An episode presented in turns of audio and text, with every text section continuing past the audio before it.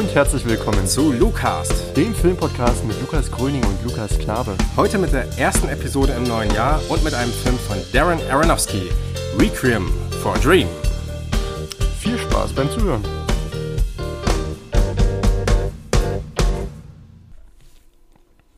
Liebe Zuhörerinnen, liebe Zuhörer, herzlich willkommen zu Lukas, dem Filmpodcast mit Lukas Knabe, der Herr mir gegenüber ist das, und Lukas Gröning, das bin ich. Hi Lukas. Hallo Lukas, freut mich wieder hier zu sein. Ja, zur ersten Episode im neuen Jahr. Wir haben es endlich geschafft. Wir wollten viel, viel früher anfangen, haben uns einen riesen Plan gemacht, alles vorgenommen. Und ja, da wird auch direkt hier werden die großen Kinofilme, die dieses Jahr zu Beginn schon erschienen sind, viele waren es gar nicht, ähm, äh, sollten besprochen werden. Aber nein, wir haben keinen Termin gefunden und deswegen treffen wir uns jetzt erst. Genau, wie geht's dir? Genau, soweit. Alles bestens, freue mich auf die Aufnahme. Äh, freue mich auch, endlich mal mit dir eine Gelegenheit zu finden, den Film face to face zu besprechen. Ähm, der Film hat ja bei uns eine Vergangenheit, äh, der uns heute hier äh, auf dem Tisch liegt. Ähm, und ja, bin frohen Mutes, habe mir viele Gedanken über den Film gemacht, schon im Vorfeld, hm. äh, bevor überhaupt bekannt wurde, dass es um den Film geht, da mich dann doch schon mal an manchen Stellen beschäftigt hat. Hm. Ähm, ja, aber soweit auch filmmäßig, äh, berufsmäßig und äh, sonstige Sachen des Lebens alles Tutti Paletti. Alles Paletti. Tutti Paletti ist schön. Das ist ein Ausdruck, den ich auf jeden Fall öfter verwenden werde jetzt hier im Podcast. Ja, wunderbare Sache. Mir geht's auch fantastisch äh, in jeglicher Hinsicht. Ähm, habe sehr, sehr viele Filme in letzter Zeit gesehen. Wir haben uns allerdings vorgenommen, weil das von einigen Zuhörerinnen und Zuhörern so ein bisschen äh, als störend oder so ein bisschen langweilig aufgefasst wurde, diesen Part mit, was hast du zuletzt gesehen? Mhm. Den lassen wir jetzt raus. Das interessiert euch nicht. Mhm. Wir haben es verstanden. Deswegen reden wir heute nur über den Film, den du ausgewählt hast. Ein Film. Richtig. Das hast du schon gesagt. Der hat eine gewisse Vergangenheit bei uns, eine Kontroverse. Wir haben uns nächtelang WhatsApp-Nachrichten hin und her, äh, die Giftpfeile verschossen sozusagen, die Grünen in diesem WhatsApp-Chat, ähm, wie der Film jetzt zu lesen ist. Ähm, es ging dabei allerdings nie äh, darum, ob der jetzt gut oder schlecht ist, sondern sind, wir sind uns, glaube ich, beide einig, dass das ein sehr gelungener Film ist. Über was sprechen wir heute? Hm. Ähm, ja, also wie gesagt, Darren Aronofskys Requiem for a Dream äh, aus dem Jahr 2000. Mhm. Ähm, ja, und das ist für mich persönlich der erste Film, ähm, der mich, sage ich mal, mit Darren Aronofsky in Kontakt gebracht hat. Ähm, ein paar weiter waren zum Beispiel Wrestler, Mother, äh, The Fountain habe ich leider nicht gesehen. Ähm, aber es gibt schon so ein paar, die man kennt, allen voran Requiem for Dream, der auch heute noch oft hervorgezogen wird. Ich würde fast sagen, ähm, in einem bestimmten Motiv, über das wir heute noch sprechen werden, empfinde ich den Film nahezu als Referenzfilm, als ähm, sowohl stilistisch als auch thematisch, hm. ähm, der hoffentlich auch noch in Jahrzehnten immer und immer wieder angesehen, hervorgezogen werden kann, obwohl ich eingestehen muss, dass der Film nicht wirklich gut altert. Gerade wenn, gerade wenn Jugendliche und junge Menschen äh, im Zentrum eines Films stehen, ist es immer schwierig, über die Jahre hinweg äh, Beweggründe, Motive, das Umfeld, die Lebenswelt ähm, aktuell zu halten. Das ist natürlich nicht möglich, es sind immer nur Momentaufnahmen. Hier jetzt im Jahr 2000, oder ich würde sagen in den 90ern, ist das Ganze so ein, so, könnte das Ganze gut spielen. Hm. Ähm, und ja, genau, können wir vielleicht noch ähm, genauer drauf eingehen. Aber ähm, so an sich ein Film, von dem ich sehr, sehr viel halte. Wie gesagt, du hast schon gesagt, wir hatten ähm, vor geraumer Zeit mal eine Diskussion über den Film. Ich weiß aber gar nicht und möchte auch gar nicht zu viel versprechen, ob wir nochmal den Faden in irgendeiner Form wieder aufnehmen können. Das ist eine gute Frage, denn äh, das war damals auch so eine Geschichte. Ich weiß noch, dass du den Film damals, glaube ich, sogar recht frisch gesehen hast oder zumindest mhm. wieder gesehen das hast. Das stimmt, ja. Ne? Ähm, und bei mir war es schon eine Weile her und ich war der festen Überzeugung, dass man den Film auf eine ganz bestimmte Weise lesen muss. Und ich habe mich jetzt äh, beim erneuten Sehen, da habe ich schon gesehen, äh, ich habe mich da ein bisschen verhoben, glaube ich. So viel von dem, was ich damals äh, drin gesehen habe, ähm, gerade was äh, so gewisse Bezüge zu einer auch groß breit angelegten Kapitalismuskritik und so mhm. weiter äh, gibt, die sind in dem Film nicht vorhanden. Ja. Also nicht in dem Maße, wie ich sehen würde. Aber ich würde trotzdem sagen, äh, sie sind in Ansätzen vorhanden und ich würde sagen, der Film macht, und das ist vielleicht auch der Grund für unsere Kontroverse, in vielerlei Richtungen genügend Lesangebote an seine Zuschauerschaft, sodass man ihn auf eine sehr unterschiedliche Weise lesen kann, vor allem die Figuren. Aber wir wollen jetzt nicht äh, zu weit vorweggreifen. Mhm. Worum geht's denn eigentlich in dem Film? Ähm, man muss dazu sagen, der Film ist erstmal eingeteilt in ja, man könnte sagen, drei Kapitel oder eigentlich sind es vier, denn wir haben eine Einführung und dann ist quasi der erste äh, Kapitel, das Kapitel wird angezeigt. Diese Kapitel sind Sommer, Herbst und Winter. Ähm, wir begleiten vier Hauptfiguren, nämlich eine ältere, verwitwete Frau namens Sarah Goldfarb, gespielt von Alan Burstein. Ähm, Sarahs Sohn ist auch noch mit dabei, Harry Goldfarb, gespielt von Jared Leto. Ähm, Harris Freund, Harrys Freundin ist auch dabei, äh, Marion Silver wird sie genannt, äh, gespielt von Jennifer Connelly. Und noch ein Freund von den beiden, äh, nämlich Tyron Love, gespielt von Marlon Wines. Und äh, man kann so ganz grob sagen, dass der Film die Figuren, also es, es geht darum, dass diese Figuren verschiedene Süchte haben oder Probleme haben, kann man sagen. Also äh, die Mutter ist extrem fernsehsüchtig und extrem süchtig nach einer Fernsehshow, äh, die man äh, in diesem Film dann auch zu sehen bekommt, während ähm, die drei Jugendlichen ja, heroinabhängig sind, könnte man sagen. Ne? Ähm, und der Film begleitet eben diese Figuren innerhalb dieser Kapitel durch auch eine nicht weiter definierte Zeitspanne. Das wird, glaube ich, auch noch relativ interessant, wenn man darüber spricht, ähm, in ihrem Leben das eben durch die Auseinandersetzung mit diesen verschiedenen Süchten gekennzeichnet ist und dann schlussendlich in den ja, Abgrund, kann man vielleicht sagen, dieser Figuren dann führt. Und zwar aller vier Figuren eigentlich. Das ist so grob die Handlung, ohne dass wir jetzt zu viel vielleicht wegnehmen. Genau, also ich denke mal, im Groben ähm, sollte das reichen. Mhm. Ich denke mal, die meisten, die jetzt den Podcast hören werden, werden den Film auch sicherlich in irgendeiner Form schon mal gesehen haben. Ich glaube ohnehin, dass das, ähm, dass der Film für Menschen unserer Generation, also ich sag mal zwischen 20, 30, 35, sowieso ähm, ja, vielleicht ein Jugendfilm gewesen ist, den man mhm. sich mal in, in der frühen oder späteren Jugend angesehen hat, zusammen, vielleicht zusammen mit Freunden, weil man gehört hat, da geht es eben um Drogen, so mhm. im weitesten Sinne.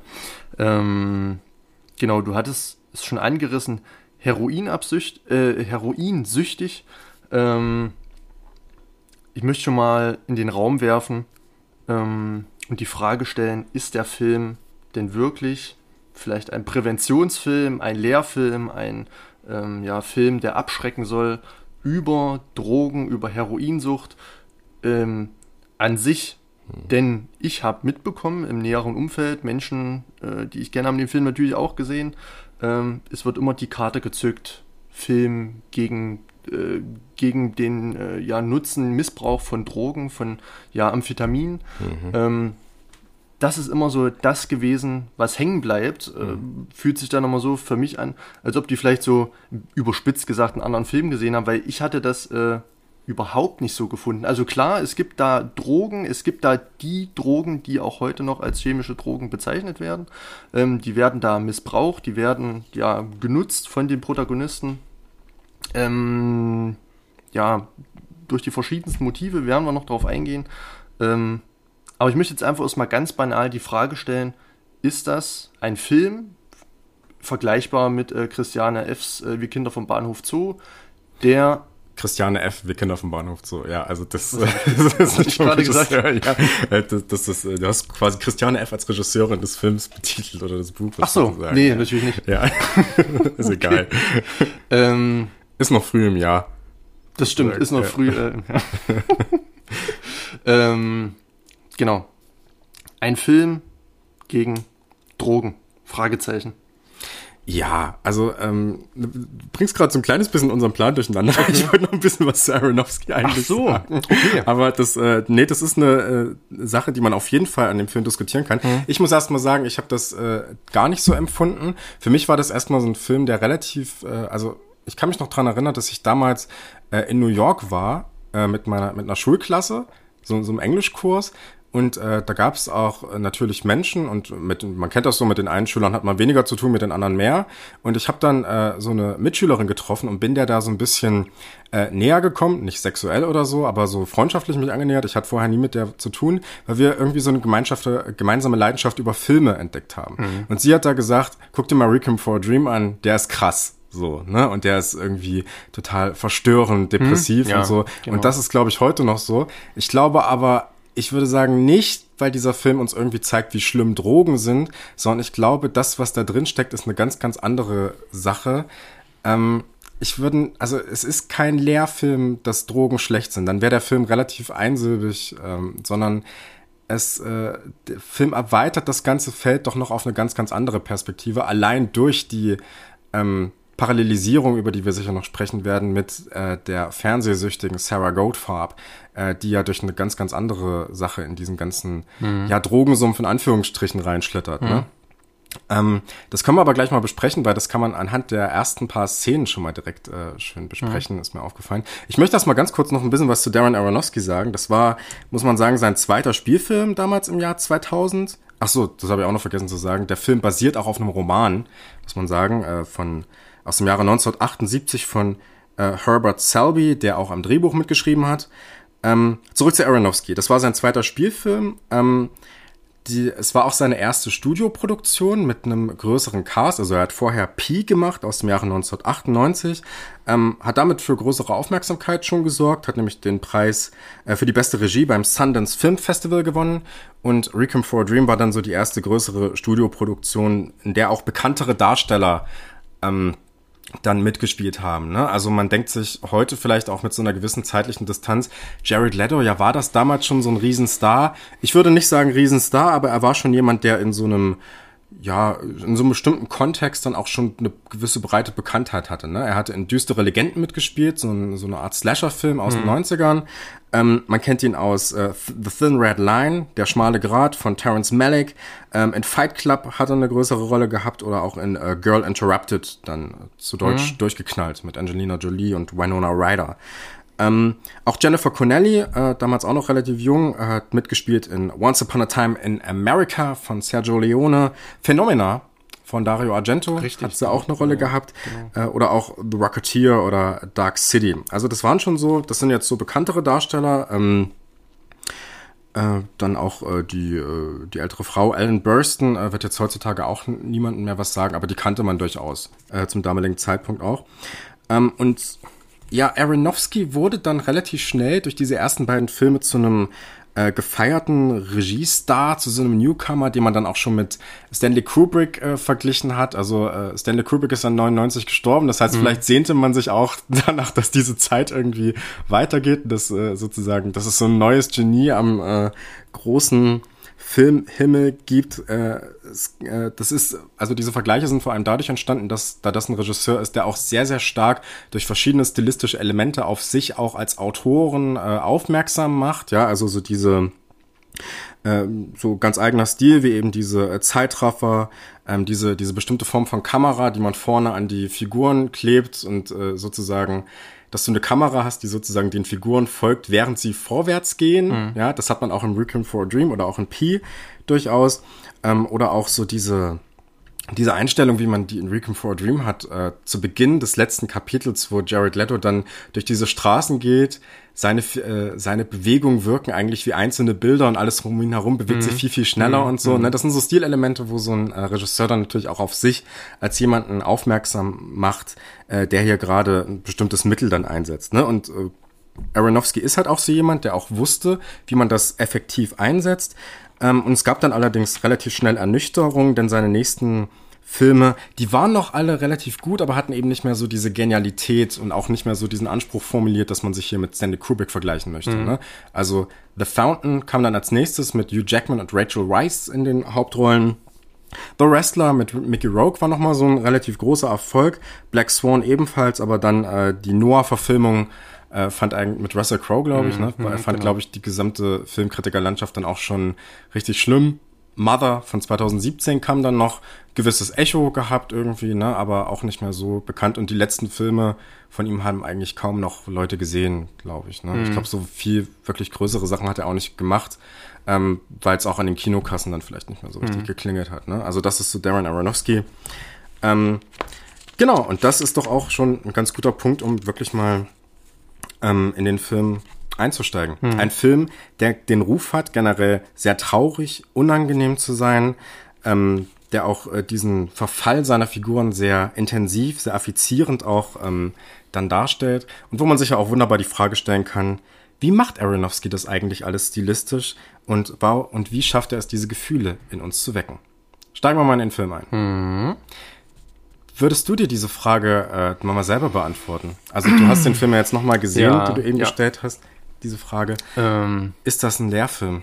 Nicht mit Drogen? Ach so, Oder? Äh, also meiner Meinung nach ähm, nicht. Also vordergründig drängt sich äh, der Vergleich schon auf, dass hier dargestellt werden soll, dass Drogen böse böse sind und dass man doch bitte keine Drogen ähm, nehmen soll. Vielleicht war das auch in irgendeinem Nebensatz ähm, oder in irgendeinem Gedanken von Aronofsky nicht eine direkte Absicht, aber er hat es, denke ich mal, so mitgenommen, dass man ähm, auch um die Jahrtausendwende in den USA einen Film produziert und dann auch veröffentlicht, ähm, der das Drogenproblem aufgreift, aber natürlich, wie du schon sagtest, das Ganze natürlich erweitert ähm, auf, eine, auf, auf eine ganz andere Ebene, die ähm, ja viel existenzieller und, und, und viel größer ist und eben noch mehr Menschen betrifft, ähm, als es vielleicht tun würde, wenn der Film nur über Heroinsucht thematisieren würde. Ähm, was die Motive jetzt natürlich genau sind, haben wir auch schon angerissen. Also du hast schon gesagt, zum einen gibt es ja diese, diese Sucht des TV-Konsums, dann eben die Heroinsucht, aber ähm, auch diese ja, Pillensucht, diese Diätsucht, dieser Schönheitswahn, Stimmt, ja. den ähm, Sarah Goldfarb, also die Mutter von Harry, nachgehen möchte, um in ihr rotes Kleid zu passen. Da haben wir auch wieder ähm, so eine Art, ja, dass man unter Zwang in einem höheren Alter noch irgendwelchen Schönheitsidealen entsprechen möchte, also Alter, Verfall, äh, vielleicht auch Armut und ähm, der Film heißt ja als Buch, also die Buchvorlage heißt ja äh, letzte äh, Ausfahrt Brooklyn, glaube ich, äh, so heißt das Buch. Ähm, und das finde ich nicht besser als den Titel äh, Requiem for a Dream, aber letzte Ausfahrt Brooklyn zeigt ja schon so ähm, die letzte Ausfahrt eben Brooklyn, also Brooklyn als Stadtteil ärmerer Menschen, als äh, Menschen, die vielleicht ähm, ja wenig Bildung äh, und, und wenig finanziellen Wohlstand in ihrem Leben genossen haben, als sage ich mal letzte eben letzte Ausfahrt, ähm, die sich angeboten hat, um noch sage ich mal irgendwo hin abzubiegen. Ähm, da situiert der Film schon ja, so, eine, so, so, ein gewisses Establishment, wo man sagen kann, äh, das gibt es heute immer noch, Mhm. auf jeden Fall. Die äh, Schere zwischen Arm und Reich wird ja ohnehin immer größer und Drogen und Süchte, Begierden, das Verlangen nach mehr, das Streben nach mehr wird immer größer und eben Süchte oder gewisse Abhängigkeiten zu äh, Medikamenten, Idealen, Menschen, äh, Geld natürlich ähm, birgt natürlich auch heute noch immer das Risiko, dass man auf die schiefe Bahn gerät, wie es im Übrigen alle vier Charaktere, die wir über die gesamte Dauer begleiten, ähm, machen. Gleich zu Anfang wird man ja schon damit konfrontiert, dass Drogensucht thematisiert wird, indem äh, Harry Goldfarb ja versucht, den Fernseher seiner Mutter zu verpfänden, um so ein paar Kröten zu machen, damit sie sich, sag ich mal, den nächsten Schuss irgendwie leisten können. Ähm, genau. Insofern, ja, der Film thematisiert das Problem Drogen und man denkt auch auf jeden Fall drüber nach, unweigerlich, wie schlimm das sein kann und wo es letztendlich zumindestens, na gut, alle vier ähm, Protagonisten hinbringt. Äh, wird auch nochmal in der Schlusssequenz wunderbar äh, montiert.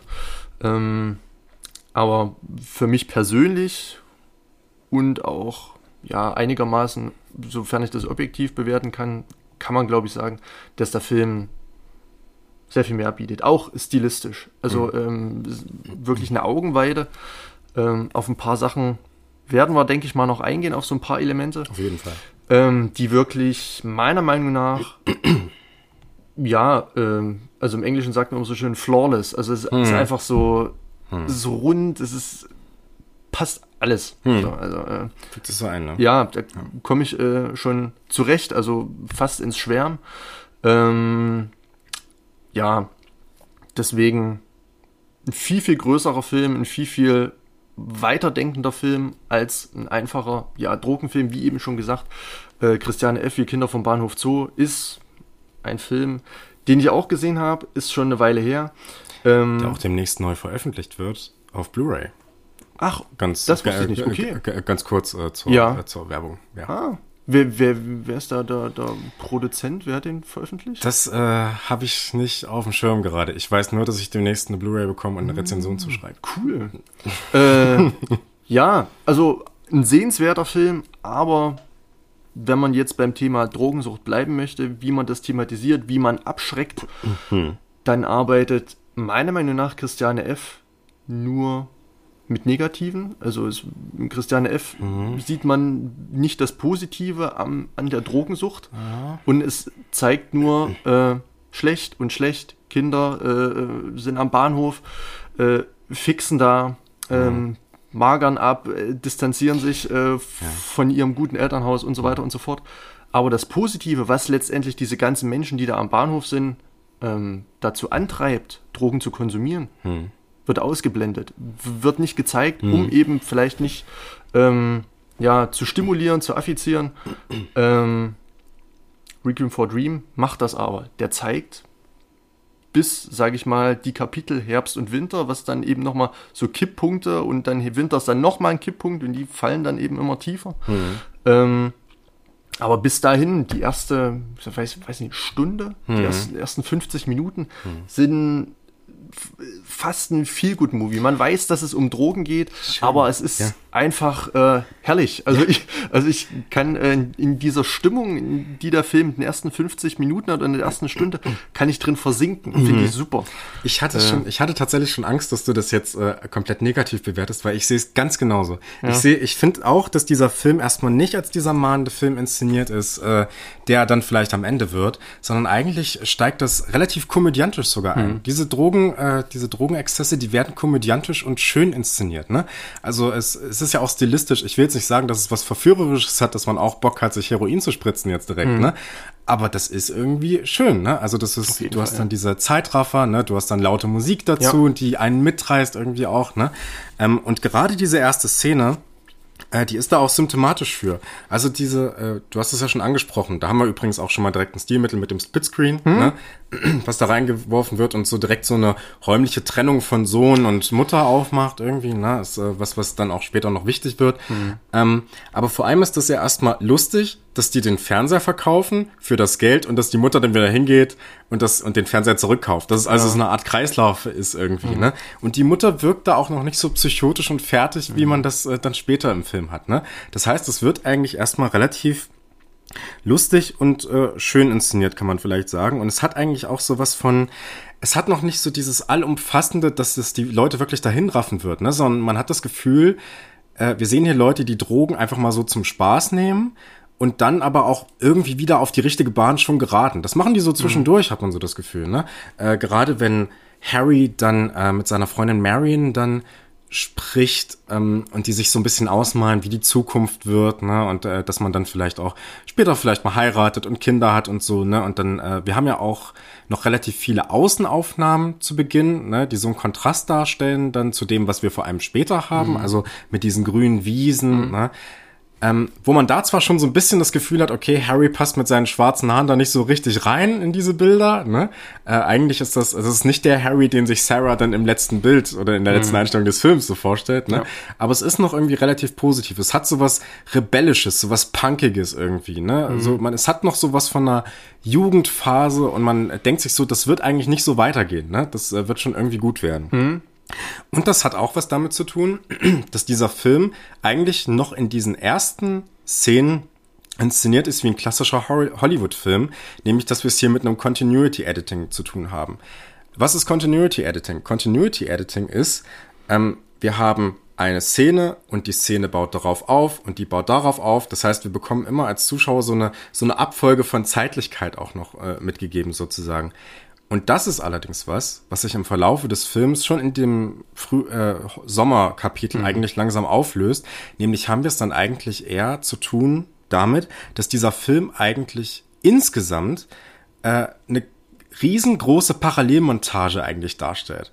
Was damit zu tun hat, dass wir im Prinzip niemals äh, einen Szenenanfang haben und auch kein Szenenende haben, sondern wir springen von Szene zu Szene zu Szene im Prinzip. Ähm, und es gibt da eben keine direkte Verbindung, sondern es wird eigentlich so eine Gleichzeitigkeit dadurch hergestellt. Ne? Ähm, der Punkt ist hierbei auch, und ähm, da ist es, glaube ich, auch wichtig, dass wir eben nicht mit dem Kapitel Frühling starten, sondern mit dem Kapitel Sommer, weil das ja schon zeigt, okay, wir werden hier im Prinzip in so einen längeren Prozess reingeworfen. Mhm. Wir lernen diese Figuren eigentlich erst so richtig kennen, aber die sind schon viel, viel länger in diesem Prozess, in diesem Drogenprozess vielleicht mhm. auch, als wir es vielleicht schon irgendwie im Kopf haben. Ne? Mhm. Ähm, und das passt eben so zu dieser narrativen Struktur des Films, kann man sagen. Ne? Also Szenen haben wir dann Anfang noch Ende. Wir sind einfach drin. Es werden Gleichzeitigkeiten erzeugt und zugleich werden da auch so Wiederholungsstrukturen eigentlich immer wieder äh, eingebaut. Ne? Also dieses, diese Montage mit dem Heroin, das da irgendwie, weiß gar nicht mehr, was da alles passiert, wo man sich dann am Ende jedenfalls die ja. Spritze so reinsetzt ja. und so. Das wird wiederholt und mhm. das wird immer und immer wieder mhm. wiederholt. Bis wir dann irgendwann zu dem Punkt kommen, ah fuck, die haben ja anscheinend echt ein Problem. Ne? Mhm. Wenn das immer so weitergeht, mhm. äh, es hört ja nicht auf und es geht immer wieder weiter. Ähm, von daher ist der Film eben nicht, betont eben nicht das Szenische, sondern er ist eine einzige Parallelmontage, wie ich es eben schon gesagt habe. Ähm, und in diese Szenen der Parallelmontage, äh, der Film besteht ja auch aus sehr, sehr vielen Schnitten, bis 2000 Schnitte, mhm. glaube ich, insgesamt oder sowas. Das ist ungewöhnlich viel. Hast du nur ganz, ganz wenige Momente der Ruhe eigentlich rein montiert, ne? Also eigentlich nur einen richtigen und das ist das Gespräch dann zwischen äh, Sohn und Mutter dieser längere Dialog, den die dann mal in der Küche haben. Eigentlich der einzige wirkliche Begegnungsraum, in dem sich hm. Mutter und Sohn dann überhaupt mal das stimmt. Ähm, begegnen, ja. ja. Einmal noch irgendwie auf der Straße, wenn er irgendwie den Fernseher vor oder die Nachricht verkünden möchte, hier, ich bringe deinen Fernseher vorbei. Genau, richtig, ähm, ja. Da sitzt er mit den alten Frauen in einer Reihe. Ähm, aber in dem begrenzten Kosmos bleibt, sage ich mal. Mhm. Ähm, du hast schon gesagt, irgendwie wird schon alles gut werden. Man hat mhm. am Anfang im Kapitel Sommer das Gefühl, die haben das im Griff. Mhm. Ähm, es ist Sommer, alles ist positiv, die Sonne scheint, es ist warm. Ähm, ja, es ist eine wohlig warme Wohlfühlstimmung, mhm. wie es halt im Sommer so ist. Also sowohl Film als auch, sage ich mal, Konnotation der Jahreszeit spielen da zusammen. Mhm. Ähm, und Sarah Goldfarb sagt ja, bevor der Titel am Anfang einblendet, uh, it's gonna, every, everything is, is gonna be alright. Hm. Äh, ähm, und genau dann blendet der Titel ein und es geht, fährt wie so eine Klappe nach unten und dann auf einmal Requiem for a Dream. Hm. Ähm, mhm. Genau, also für diejenigen, die vielleicht nicht wissen, was Requiem for a Dream bedeutet, also äh, ein Requiem ist eine sag ich mal, so ein Gottesdienst für einen Toten. Mhm. Äh, also so eine Totenmesse, mhm. ähm, würde ich es mal bezeichnen. Ja. Ähm, genau, eben for a dream. Also für einen Traum. Mhm. Äh, Träume auch, also nicht Träume im Sinne von Schlafen und Träumen, mhm. sondern Träume im Sinne von Wünschen, von Vorstellungen, mhm. von ähm, Visionen, die junge Menschen, aber auch noch alte Menschen haben. Und diese Parallelmontage wirft alles in einen Topf, sowohl die jungen Menschen als auch die alten Menschen. Mhm. Äh, aber auch in einen Topf der Klischees. Natürlich, junge Menschen äh, nehmen Klischees, nehmen Drogen, äh, hören äh, Techno-Musik, ähm, sind verliebt, äh, dampern irgendwie, also äh, verbringen irgendwie so im Müßiggang die Zeit, mhm. ähm, während ja, ältere Menschen vielleicht schon verwitwet sind, mhm. zu Hause sitzen, eine miese Rente haben, in, vielleicht in ein Umfeld ziehen müssen, das äh, sozial ja eben wie Brooklyn eben vorbelastet ist, hm. ähm, durch ja, Kriminalität, durch Armut, durch auch eine gewisse Form ja, des ähm, ach, wie umschreibe ich das jetzt am besten? Also ich möchte Sarah Goldfarb jetzt nicht als ungebildet bezeichnen, ah, ja. aber in hm. irgendein, äh, aber in irgendeinem Sinne ähm, ja, verkümmert. Hm. Dass man seinen Tag eben damit zubringt, zu überlegen, was man isst und was man im Fernsehen sieht und das war es dann eigentlich schon an hm. Überlegungen hm. des Tages und hm. man gibt sich dem so hin. Ähm, was aber auch ein Klischee ist, das mit Sicherheit auch noch ähm, heute ja Bedeutung hat, äh, Wahrheit findet, hm. dass ältere Menschen mit dem Alter Ziele verlieren, Vorstellungen und, und, und, und Träume verlieren. Ja. Und wenn diese dann irgendwann mal wieder aufflammen und man so diese Jugend vielleicht in sich irgendwo wiederentdeckt, dass dann äh, ja schnell die Gefühle überkochen und man in einer Art ja, äh, Spiral, Abwärtsspirale oder vielleicht auch Aufwärtsspirale. Es kann, denke ich, so und so laufen. Bei Sarah Goldfarb läuft es jetzt in die entgegen, also in die mhm. negative mhm. Richtung. Mhm. Ähm, es ist auch so eine, ganz kurz, es ist ja. auch so eine, so eine pessimistische Darstellung von Bürgerlichkeit mhm. irgendwie, mhm. ne? Also, dass man im Prinzip keine wirklichen Pläne, keine intellektuellen genau, Pläne vor ja. allem für den Tag hat, sondern den eher so ein bisschen äh, so dahin siechen lässt, ne? Und dass selbst die Beschäftigung mit äh, irgendwie intelligenten oder intellektuellen Sachen mit der Kunst zum Beispiel, mit mhm. Theaterstücken und so weiter, dass das eher so eine Form hat von, ja, ich hab's gesehen, ne? Ja. Und keine weitere Beschäftigung damit Richtig, irgendwie genau. so äh, hat, ja. ne? Ganz kurzer Einwurf. Noch, genau. Ja. Es wird ja auch jeden Tag eine, eine, eine, eine Talkshow mhm. oder, oder ein, TV-Format gesehen. Äh, ich, ich habe es mir, glaube ich, auch aufgeschrieben, irgendwie Tippy Tappy. Mhm. Ähm, so, ja dass ein, ja, mehr oder weniger Ratschläge gibt. Es gibt da so einen, so einen Anchorman, so einen, so, so einen Showmaster, der äh, die Mengen im Fernseher zum Kochen bringt. Es werden irgendwelche Sprüche skandiert. Hm. Ähm, und man bekommt vorgesetzt, dass man sein Leben doch verändern solle, wenn man auf Zucker verzichtet äh, oder sonstiges. Hm. Ähm, und also im Prinzip möchte Sarah Goldfarb mit dieser TV-Show ja irgendwas sehen, was ihr hilft, was ihr vielleicht irgendeinen äh, Sinn gibt, wo, womit man vielleicht mal sein Leben verbessern kann. Aber in dieser Rolle des Rezipienten bleibt Sarah Goldfarb. Sie guckt das und guckt das und guckt das, hm. aber es hat keine Reaktion hm. äh, auf sie. Und sie ist einfach ähm, ja, gefangen vor dem Fernsehgerät, der dann im Verlauf des Films sogar noch mal zu, einem, zu einer großen Anlage, zu einem noch größeren Fernseher heranwächst hm. und noch mehr seine Eminenz im Raum einnimmt und sie noch mehr vereinnahmt und noch mehr fängt. Ähm, genau. Ähm, ja, sie wird so geinfluenced, ne? Also richtig, im Prinzip ja. wird sie geinfluenced, wenn man das äh, mit heutigem Vokabular mhm. irgendwie sagen würde. Nur kann sie diesen Erwartungen, die da propagiert werden, eben nicht entsprechen, ne?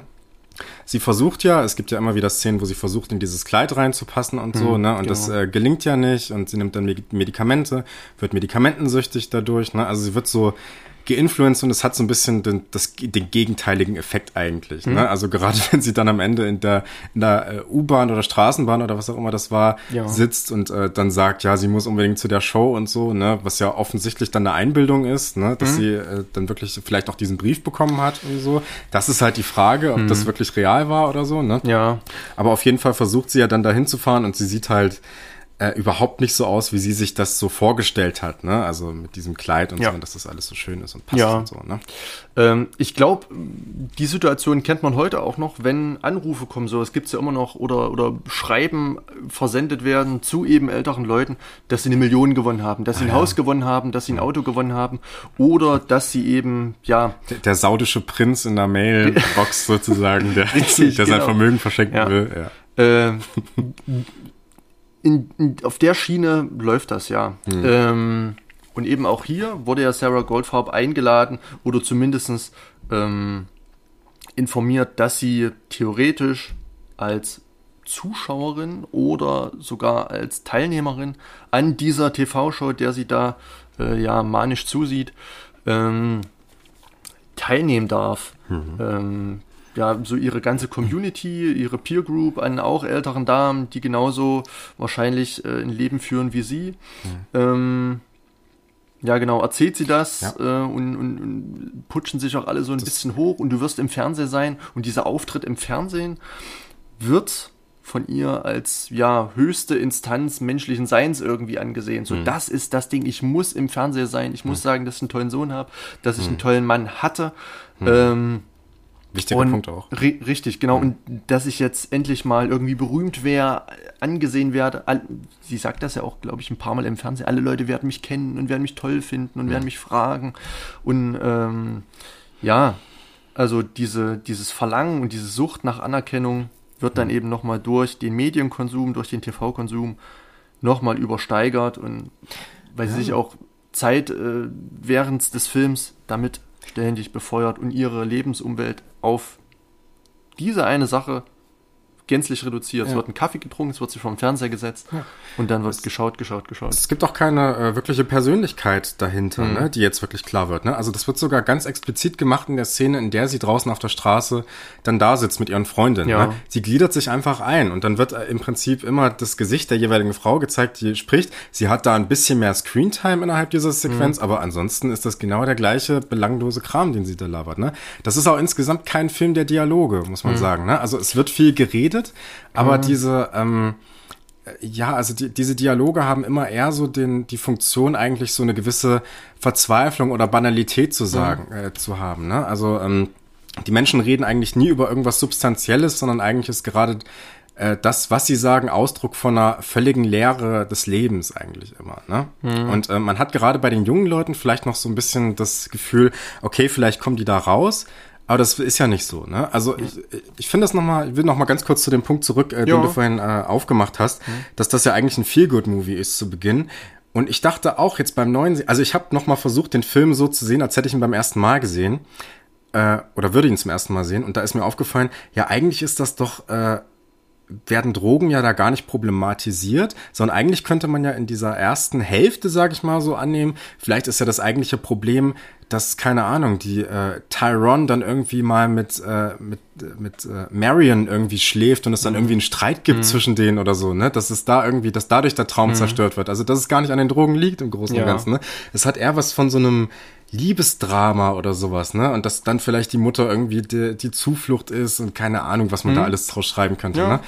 Und dann merkt man aber immer durch diese ständige Wiederholung des Gleichen, dass die Figuren eigentlich in so einem Loop drin sind. Ne? Mhm. Ne? Und deswegen wäre meine These, das eigentlich Schlimme und warum dieser Film so depressiv ist, ist gar nicht, dass sie an sich Drogen nehmen sondern dass die Drogen im Prinzip ein Indikator sind, dass sie im Prinzip in einer ewigen Schleife drin stecken, aus der sie nicht rauskommen. Es gibt keine Entwicklung da. Mhm. Ne? Es gibt äh, sozusagen diese Träume, äh, die uns versprochen werden zu Beginn mit der vielleicht irgendwie mal Hochzeit und man steht dann irgendwie mal an so einem Steg zusammen ne, ja, und verliebt ja. sich und so, die werden sich nicht einlösen. Das mhm. ist das. Also äh, die, man hat das Gefühl, die Figuren steuern auf ihre Träume hin, mhm. aber mit dem Leben, dadurch, dass sie sozusagen, und dann sind die Drogen natürlich schon wieder ein Problem, ne? das, heißt, das ist mir auch gerade aufgefallen.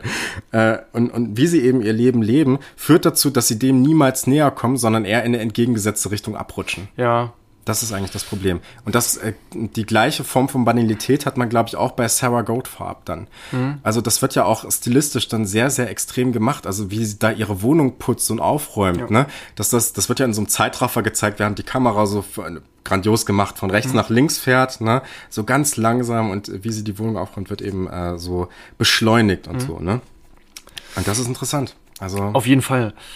Ähm, Nochmal zu diesem ersten Teil, sag mal dem positiven Teil, es wird auch so eine gewisse ja, Alternativlosigkeit aufgezeigt. Mhm. Ähm, also es bietet sich im Film überhaupt nicht an, dass man sagen könnte, naja, Harry dann oder, oder, oder Tyrone, dann geht doch arbeiten oder macht einen Schulabschluss oder so. Die Frage erübrigt sich eigentlich. Es gibt nur als Broterwerb den, Verka also den Kauf und Wiederverkauf von Drogen, hm. um sage ich mal, in äh, ja, die oberen sozialen Schichten aufzusteigen, um sich eben vielleicht, äh, wie es hier am Beispiel äh, gemacht wird, in, ähm, in Laden zu kaufen, damit äh, Marion ihre Klamotten verkaufen kann, die sie irgendwie in äh, irgendwelchen Skizzen, Sketchbooks äh, designt hat. Mhm.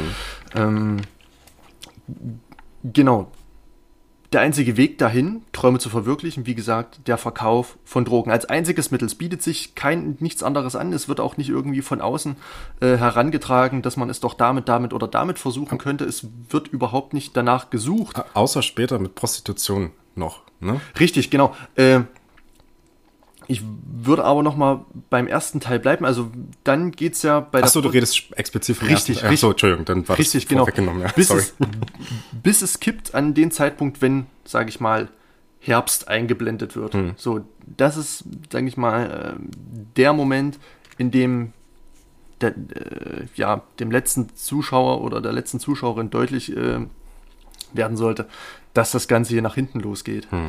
Ähm, und es geht nach hinten los, ja, könnte theoretisch aber auch irgendwie funktionieren. Es gibt ja auch verschiedene äh, ja, Mafia-Filme, die Drogenprobleme aufgreifen.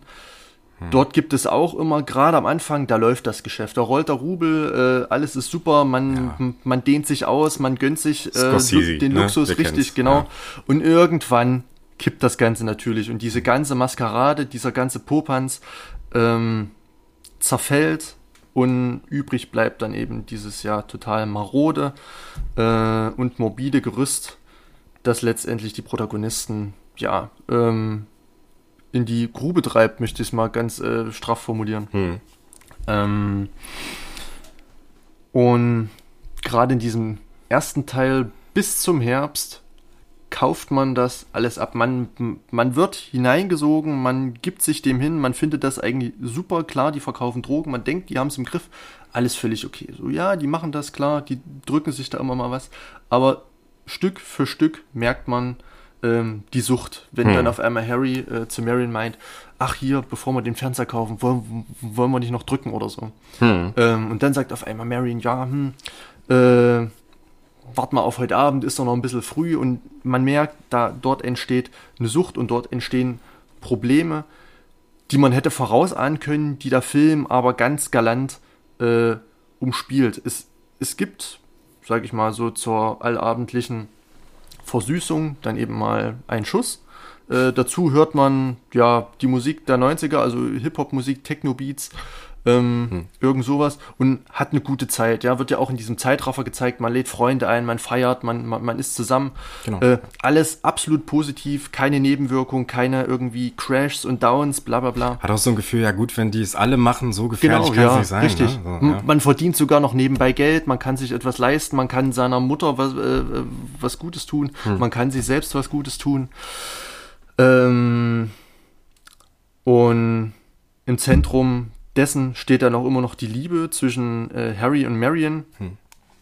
die das Ganze nochmal oder die die Gefahr ihres Lebensstils dann nochmal irgendwie tilgt. Man denkt, ist doch Hm. alles okay. Die haben sich, die, denen geht's super, die versuchen jetzt irgendwie ähm, durch den geri- Weg des geringsten Widerstands ähm, Reichtum zu erlangen, ähm, machen sich da eine Waffel und versuchen, ähm, ja, wie gesagt, ein paar Kröten zu machen. Hm. Ähm, Auch äh, insgesamt die Liebesbeziehung sehr interessant dargestellt, auch in einer Szene durch einen Splitscreen, Ja. der, der eine gewisse Ambivalenz hat, weil er zum einen die Figuren natürlich räumlich irgendwie trennt, zum anderen eigentlich die Distanz zwischen beiden Figuren verringert.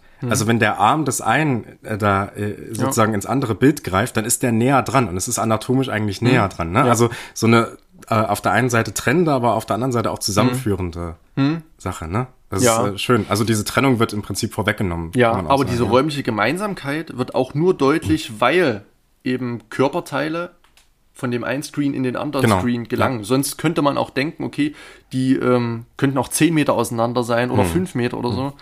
Ähm, da bin ich tatsächlich ein bisschen stutzig geworden. Also ich verstehe diesen Splitscreen als räumliche Trennung, als, sage ich mal, visuelles Herstellen von Distanz.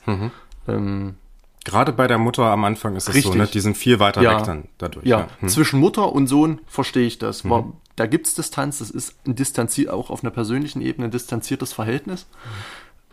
Aber ich tue mich schwer damit, die Distanz zwischen Harry äh, und Marion zu sehen. Ähm, Ist ein super Stilmittel, die Wirkung, ähm, sage ich mal, visuell oder ich sag mal so dieses Aha-Erlebnis oder die, die, dieser Wow-Effekt von, ah, Splitscreen, Mensch, das ist aber toll, äh, hatte sich ja was einfallen lassen, der Aronofsky.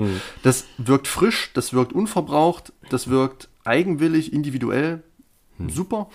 Aber an der Stelle zwischen Harry und Marion Distanz erzeu zu erzeugen, äh, also also vielleicht möchte ich es nicht sehen, diese Distanz, weil ich diese Liebesbeziehung als so äh, pur und perfekt äh, äh, und, und, und authentisch und, und, und auf das Basalste reduziert, aber auf das Wichtigste, ähm, so was, zu, was Liebe zu bieten hat, an sich darstellt, ähm, dass da dann wieder so eine Art Distanz und auch so ein kühles Licht ähm, reinkommt. Also schwierig. Ich kann verstehen, worauf Aronofsky raus möchte, dass langsam jeder irgendwie seine, in, in sein Problem versinkt.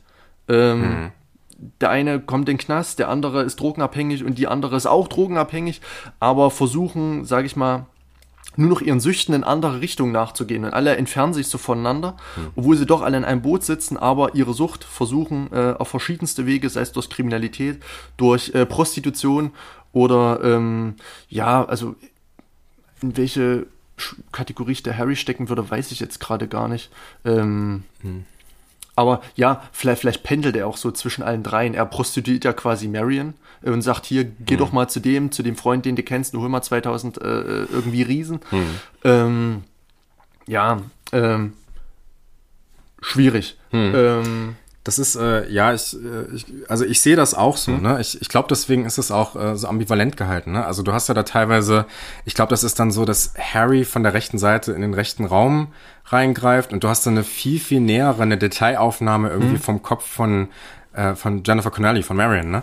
Und ähm, dadurch wird im Prinzip dann auch Distanz verringert. Ne? Ja. Man könnte auch sagen, dass das Erzeugen von Distanz in der Szene eher so eine Art Vorwegnehmen vielleicht ist für später. Mhm. So können wir uns vielleicht sehen. Ne? Weil, sein, ja. weil eigentlich sehen wir in der Szene eher eine Verringerung von, äh, mhm. von der Distanz zwischen mhm. den beiden. Und dann ist das ja wieder ganz äh, passend zu der Liebesgeschichte. Weil ich sehe das zu dem Zeitpunkt auch noch nicht, muss ich auch sagen. Mhm. Ja.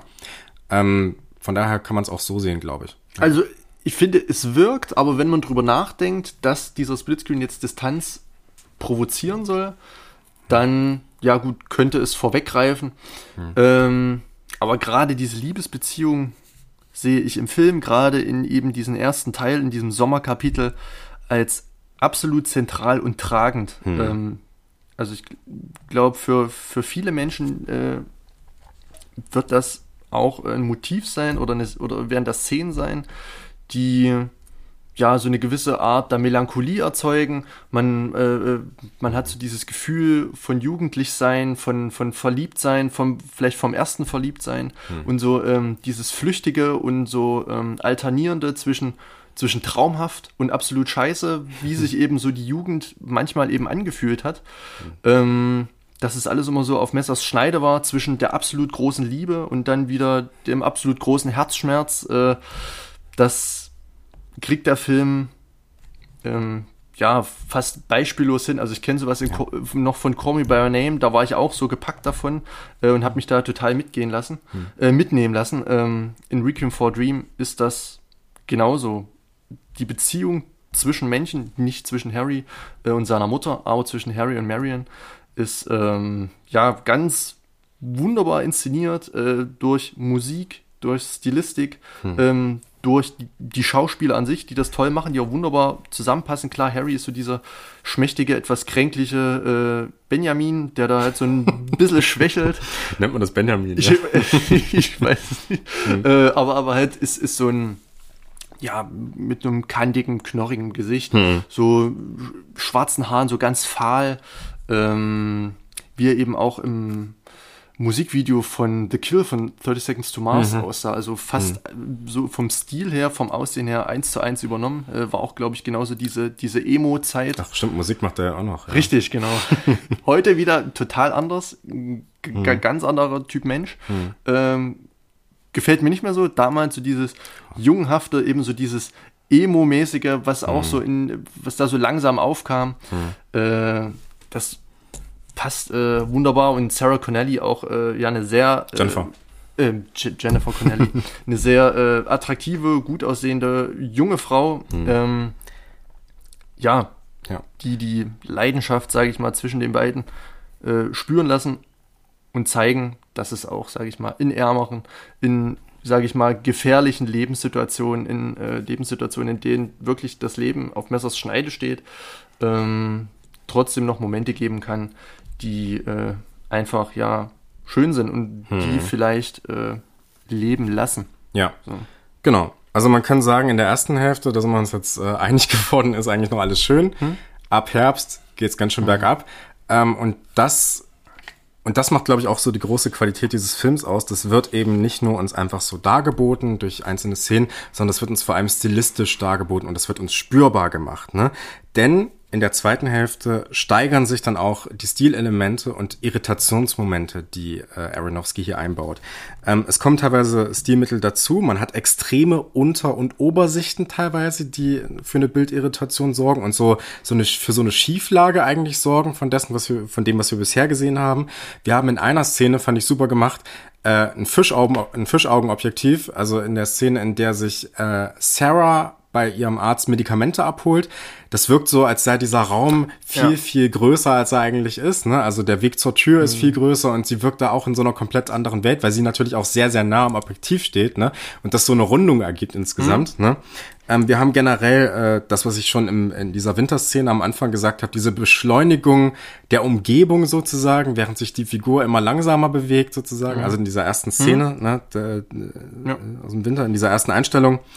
Wir haben, und das fand ich auch super äh, in der Winter-Episode am Ende, diese wackelnde Kamera, die sich so extrem stark, äh, die extrem stark mm. wackelt, während Tyrone an den Gitterstäben ist. Und das passt auch sehr gut zur bisherigen Stilistik des Films, denn auch wenn eigentlich in der ersten Hälfte im Frühling, nee, im Sommer noch alles schön ist, äh, man hat schon dieses stationäre Kamera eigentlich die ganze Zeit. Eigentlich bewegt sich da gar nicht so viel und man hat schon, man bekommt schon dieses Gefühl mitgeliefert von, die Figuren kommen irgendwie nicht so richtig weiter. Es ist alles mhm. still, es ist stationär, es gibt keine Entwicklung, ne? Und eigentlich hat gerade diese Einstellung dann wiederum sowas von, ich will hier ausbrechen, aber ich komme nicht raus, mhm. ne? Also als würde man aus dem Bildkader raus verschwinden mhm. wollen, genauso wie man aus dem Gefängnis ausbrechen möchte, ne? Ähm, und was auch noch dazu kommt, ist, wir haben sowieso schon relativ viele trostlose Innenaufnahmen von grauen Räumen und so weiter und so fort. Man muss dazu sagen, das ist generell ein sehr farbloser Film. Mhm. Eigentlich sind die Wiesen das einzig richtig farbenfrohe, was man im Verlauf des ja. Films sieht. Ähm, aber diese äh, Außenaufnahmen, die man sieht, die verschwinden in der zweiten Hälfte praktisch komplett. Mhm. Die tauchen vielleicht noch einmal in so einem Traum von Harry auf oder mhm. so.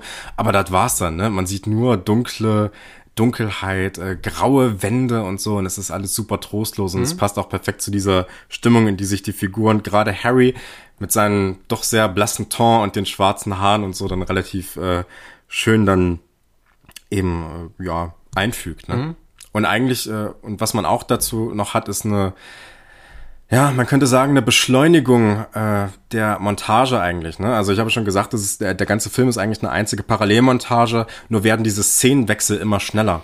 Also man hat eigentlich eine Entwicklung im Sinne von, äh, die, äh, die Wechsel zwischen den Szenen gehen schneller ab. Es beschleunigt sich alles so ein bisschen. Man hat das Gefühl, es steuert alles so ein bisschen auf einen Endpunkt zu irgendwie, mhm. ne? Oder auf einen endgültigen Verfall. Ähm, aber äh, trotzdem entwickeln sich die Figuren an sich nicht weiter, sondern mhm. eher vielleicht in eine negativere Richtung und ja. so weiter. Ne? Also weg von ihren Träumen auf jeden Fall, was mhm. wiederum ganz gut zu diesem Todesmessen-Motiv passt, was du aufgeworfen hast. Ja, ja, mhm. ähm, ja also die Umwelt wird auch farblich entsättigt, tritt mhm. zurück, äh, wird ja, ja, äh, sage ich mal, ungemütlicher, ist jetzt vielleicht der falsche Ausdruck. Ähm, aber es wird auf jeden Fall noch ja. kühler, als, als es ohnehin schon ist. Mhm. Ähm, und die Kamera rückt näher ran, wird subjektiver. Mhm. Äh, ich ja. glaube, dieser Modus heißt auch Snorri-Cam, wenn ich das richtig rausgelesen habe. Dass ja, äh, die Kamera quasi vor dem Brustkorb der Protagonisten ist und das, genau. das Gesicht aufnimmt, dass der Körper oder dass das ähm, Gesicht dann eben so wirkt, als ob es sich überhaupt nicht bewegen würde mhm. und nur die Umwelt so ja, vorbeizieht. Das ist der Begriff, der mir vorhin nicht eingefallen ist, wo ich das gesagt habe, mit vorne dran gepappt sozusagen die Kamera. Ach, ja, das, ja, richtig, genau, ja, genau, genau. Genau, richtig. Ähm, ja, und dazu dann eben gerade noch in, äh, in den Kapiteln Herbst und Winter mhm. ähm, die Tatsache, dass dort ähnlich wie in den ähm, Momenten, in denen ja Drogen genommen werden, diese, diese schnellen Montagen, diese äh, Hip-Hop-Montagen, hm. ähm, wo man verschiedene Versatzstücke sieht, äh, Makroaufnahmen, Nahaufnahmen von ja, Drogen, von einer Blutbahn, von äh, ja, einer Spritze, die in den Arm eindringt äh, und so weiter und so fort.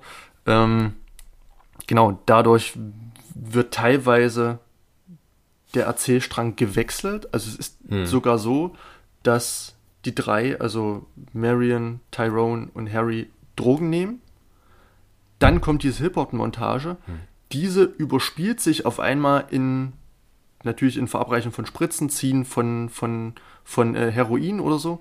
Hm. Äh, und dann wird auf einmal der Fernseher eingeschaltet, ja, Kaffee ja. wird angemacht und ja. dann ist man bei der Mutter. Genau, ja. Äh, und das ist halt äh, schon das sehr, sehr gut gemacht durch diese verschiedenen Perspektiven ähm, und durch diese Hip-Hop-Montage so ein, so ein Erzählstrangwechsel, so total ja. plausibel zu gestalten. Es, es gibt keinen harten Schnitt, sondern es gibt äh, das ein, die eine Szenerie, dann und Genau, dann ja. ist man auf einmal Es ist eine Parallelisierung. Richtig, Ne? ist, Also, ist man es- bei der Mutter, Ja. äh, die, die gerade eben genauso ihren Süchten nachgeht, da der Link. Genau. Und dann, ähm, ja, geht man da auch total fein mit und äh, stößt sich auch nicht, warum jetzt auf einmal äh, ähm, das, ja, das Erzählbild gewechselt wird. Ja, wo der Film auch sagt, das sind zwei Seiten derselben Medaille irgendwie, Mhm. ne? Also wo diese Parallelisierung dann auch, also es ist ja, also im Endeffekt ist ja diese Szene, in der sie aufräumt und wo alles beschleunigt ist, ist ja nichts weiter als eine Parallelisierung auch von äh, so einer Feier, ne? Genau, die ja genauso genau, beschleunigt genau, ist. Ne? genau, ja. Also im Prinzip sagt der Film, okay, es gibt auch in so einem rein bürgerlichen Kontext, der eigentlich nichts mit synthetischen Drogen oder so zu tun hat, gibt's auch so eine Falle irgendwie, ne? Oder da gibt's auch so Bezüge irgendwie dazwischen, Mhm. Ja. ne?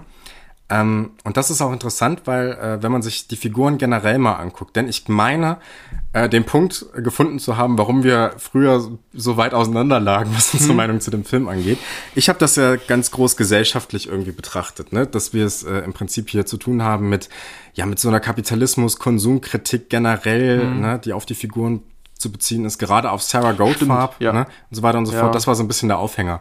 Und ich glaube, äh, das Problem ist, warum das nicht eindeutig zu identifizieren ist, ist, dass der Film uns in beide Richtungen eigentlich Angebote macht.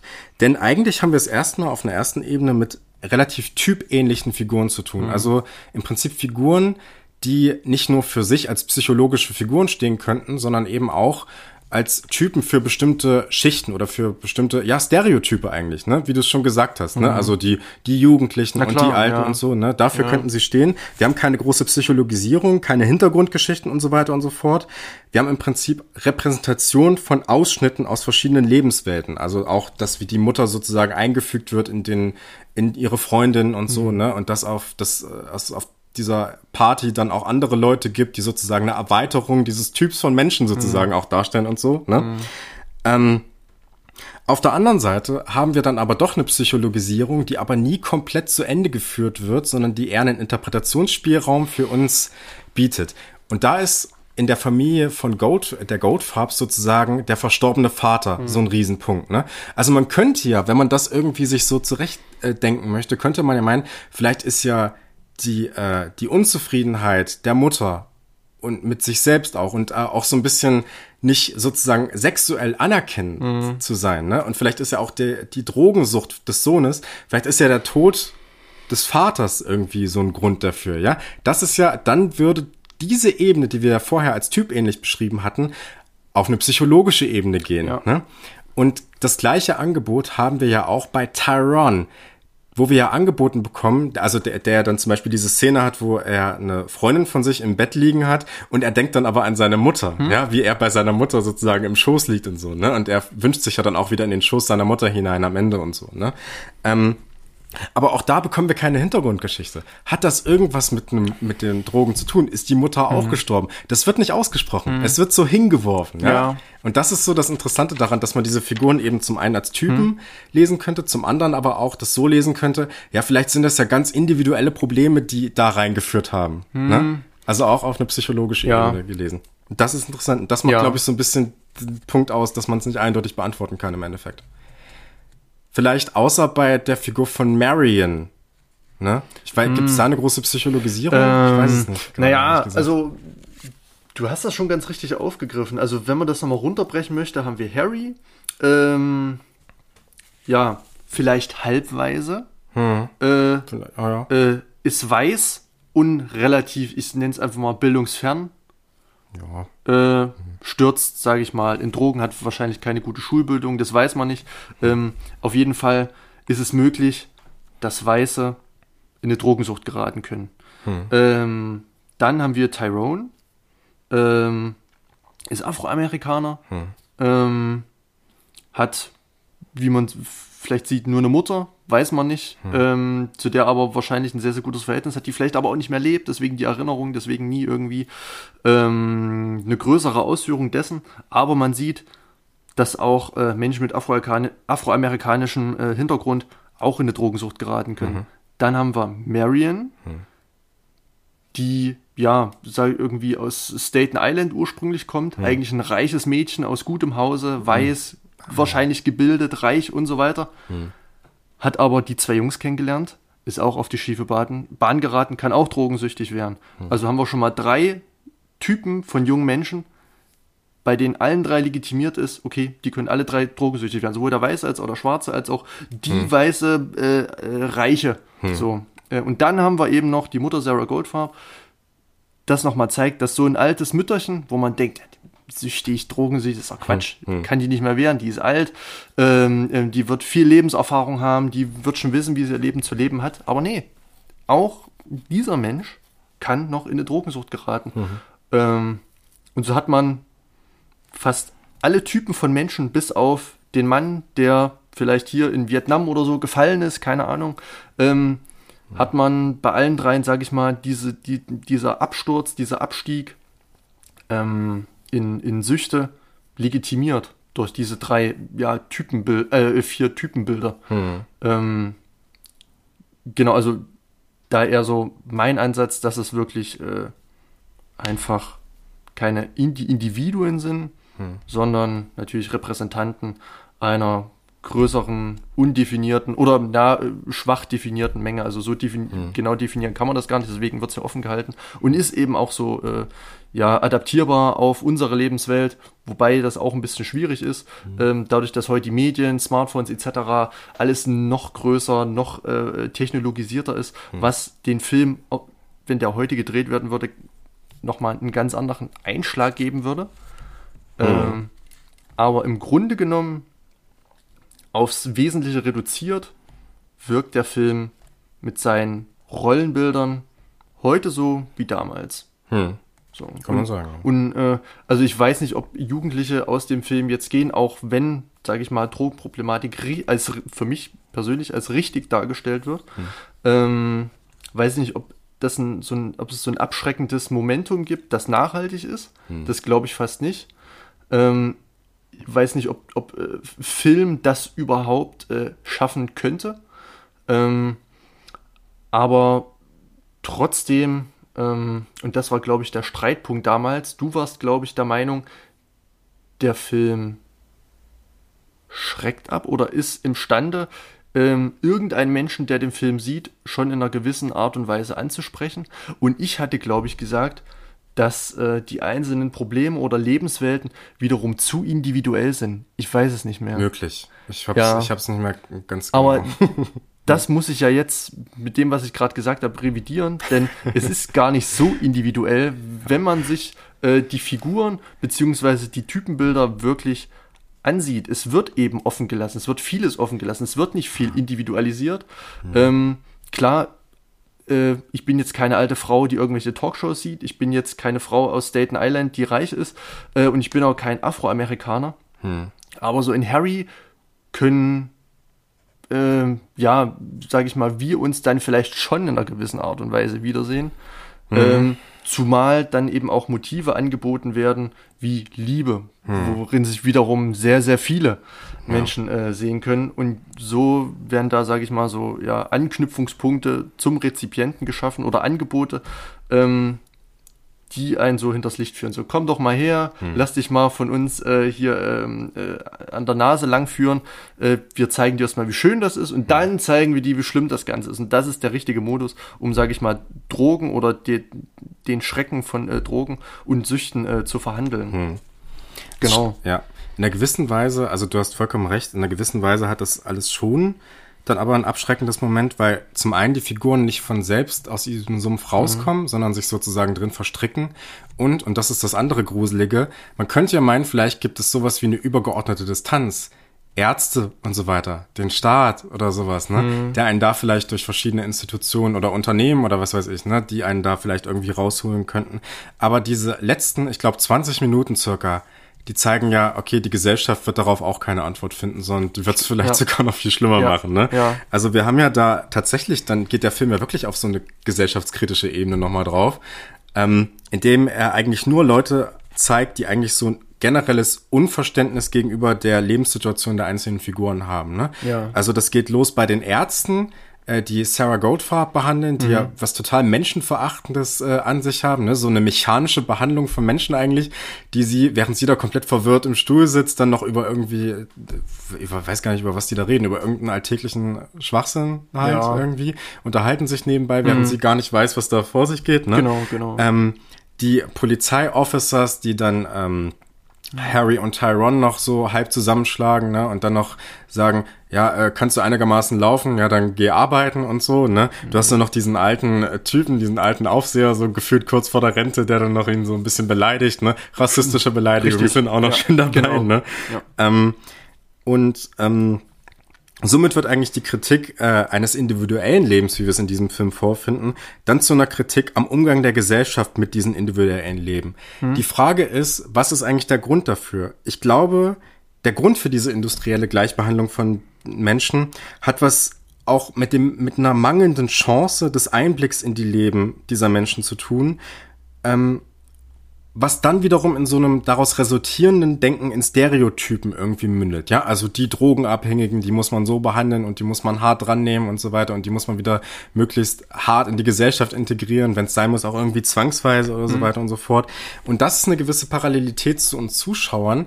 Wir bekommen zwar Einblicke in die Lebenswelten dieser Menschen, mhm aber wir bekommen sie auch nicht so weit erklärt, dass wir genau wissen, was in diesen Menschen abgeht. Ne? Mhm. Also diese Psychologisierung oder diese vielleicht richtig, auch mangelnde genau. Psychologisierung. Ja, ne? Ja. Also dass wir was hingeworfen bekommen, aber nie so richtig verstehen, was geht eigentlich in denen vor, warum machen die das und so weiter und so mhm. fort. Wir bekommen im Prinzip auch nur einen kleinen Einblick, was ja schon dadurch äh, raus äh, gezeigt wird, dass wir im Prinzip nicht den Frühling auch sehen, sondern eigentlich so reingeworfen werden in ja, den Film, ne? in den Sommer im Prinzip. Mhm. Ne? Ähm, ja. Ähm, das Ganze nennt sich, glaube ich, äh, Pygmalion-Effekt, dass man, sage ich mal, andere gar nicht äh, ja ganzheitlich erfahren möchte, sondern dass man versucht, mit seinen äh, eigenen Stereotypen andere Menschen schon irgendwie zu kategorisieren. Mhm. Äh, und eben genau. der Drogensüchtige, der Schwarze, äh, keine Ahnung, die Prostituierte, bla bla. Genau. Und ähm, so entstehen ganz schnell Rollenbilder, in die man ganz viele Menschen äh, hineinsteckt. Ja. Ist aber im Film wirklich pessimistisch. Also wenn man jetzt ja, so, also, also, also die Welt, die dort konstruiert wird, ist wirklich eine ja, pessimistische, negative ähm, und ja, eher, also eben asoziale und, und unpersönliche hm. Welt. Hm. Ja. Was aber auch wieder durch die Subjektive begründet ist. Dadurch, dass wir ja ähm, vier Subjekte begleiten. Hm. Ähm, und die eben ob ihrer Probleme ähm, ja einen Ausschluss oder sich selber von der Gesellschaft in irgendeiner Form ausschließen. Ja. Ähm, ich, ganz ja. kurz noch, also, also die Menschen, die werden ja hier so industriell behandelt mhm. eigentlich, ne? Also zum einen so diese mechanische Behandlung äh, von Sarah Goldfarb und zum anderen eben dieses, ja, wir gliedern die Drogensüchtigen da wieder ein, ne? Und das finden wir in der Situation schlimm weil wir eben zumindest den Ansatz eines Kontextes geliefert bekommen durch das, was wir davor gesehen haben. Was mhm. sehen aber diese Menschen? Die sehen ein paar Drogensüchtige, die sehen so eine genau. durchgeknallte alte Frau ja. und mehr bekommt man davon nicht mhm. mit. Ne? Aber wir haben einen gewissen Kontext zumindest, um sagen zu können, so kann man doch nicht mit den Menschen umgehen. ja? Also ja. wir bekommen ja so eine gewisse Form von Individualität ja schon noch mitgeliefert. Ne? Aber auch nur eben genau Individualität. Wir haben den Eindruck, weil wir bei den Protagonisten bleiben, in hm. ihrer Situation durch diese subjektiven Perspektiven drinstecken. Hm. Wir nehmen den Platz oder einen Platz neben den Protagonisten ein, sind in genau der gleichen Situation und nehmen die Umwelt eben so wahr, wie sie dargestellt wird. Hm. Ob die Umwelt wirklich so ist, kann man gar nicht sagen, da äh, Dramaturgie, äh, äh, Figurenzeichnung äh, und ähm, dieses ganze Setting eben ganz stark ähm, subjektiviert wird, eben durch diese, äh, ja, ähm, Objektivierung, äh, nee, Subjektivierung auf hm. die einzelnen Darsteller. Hm. Ähm, deswegen, ja, man kann beispielsweise jetzt da beim Arzt sitzen, wird nicht angeguckt, äh, hm. der Arzt kommt da schnell rein, sagt, ja, wir haben eine Pille, bla bla bla. Stimmt, das ist auch so ein Hinweis drauf. Äh, ja. hm. Genau, wirkt erstmal, aber was und wie und warum letztendlich da alles ähm, so zustande kam, wie es in der Situation ist, kann man eigentlich gar nicht so sagen. Äh, also hm. schwierig, da jetzt eine, eine, allgemeingültige Wertung rauszuziehen für unsere heutige oder für die damalige Welt äh, Anfang der 2000er. Hm. Ähm, es kommt dieser, dieser Vibe mit, dass die Welt schlecht und böse, pessimistisch, bla bla ist. Aber der Film bietet auch an zu sagen, hier, das ist wirklich alles subjektiv. Hm. Ähm, ja. Und ist jetzt nicht äh, so, dass die ganze Welt wirklich so ist und kein allgemeingültiges ähm, Urteil. Genau. Gerade genau. dadurch, dass wir dran an den Figuren sind, genau. ist ja auch zum Stück weit oder ist ja auch ein Stück weit dann hinterfragbar, inwiefern das, was wir von der Gesellschaft dann sehen, überhaupt objektive Realität hm. ist und viel genau. mehr ein subjektiver Richtig. Eindruck. Ne? Ja. Was man aber auf jeden Fall sagen kann, und das ist diese letzten 20 Minuten machen einen ja immer wieder fertig, wenn man mhm. das guckt, ne? Äh, dass wir da auch im Prinzip nochmal diese, also hier wird auch nochmal klar, dass es eine, äh, dass der Film im Prinzip eine gesamt angelegte Parallelmontage ist, weil diese Musik, die wir da haben, dieses dut, dut, ja, ja, ja. Das haben wir vorher im Verlauf des Films auch schon immer mal wieder eingestreut. Und zwar teilweise nur mit einem Bass gespielt mal irgendwie, ne, teilweise mal mhm. durch ein anderes Instrument. Aber das ist so ein Motiv, das zieht sich immer so ein bisschen durch. Und ich würde sogar sagen, ich bin mir jetzt nicht ganz sicher, man hat es in fast jeder Szene so ein bisschen drunter wabern irgendwie, ne? Hm. Also zumindest hatte ich in vielen Szenen das Gefühl, dass das so kommt, ne? Hm. Und äh, genauso hat man ja hier auch da wiederum das, was ich auch schon angesprochen habe, diese Beschleunigung, dass die Wechsel immer schneller gehen. Ne? Also hier hat man wirklich dieses, wir springen von einer Szene, von einem Menschen zum anderen ganz, ganz schnell immer weiter, bis sich das dann so in so einer Art Ejakulation nochmal entlädt, wenn der Arm von Harry dann abgeschnitten wird. Mhm. Und dann hört's ja auf, ja. dann haben wir wieder einen ruhigen Moment und wir haben wieder diese äh, diese Parallelmontage, wenn sich die Figuren dann alle seitlich Richtig, hinlegen. Genau, ja, ja. Und, ähm, genau, das meinte ich am Anfang. Äh, Genau. Mit diesem, mit diesem Aneinanderreihen äh, der Schicksale. Genau. Harry hat dann seinen Arm verloren. Äh, Tyrone wünscht sich nichts sehnlicher, als wieder in den Arm seiner Mutter zurückzukehren. Mhm. Ne? Ähm, äh, für Jennifer Connelly, also für, für Marion, ist dann äh, sozusagen die größte Glückseligkeit dadurch erreicht, dass sie dieses Stück Heroin dann hat, mit dem sie sich dann schlafen legt, mhm. äh, auf der Couch genau, dann. Ja. Ne?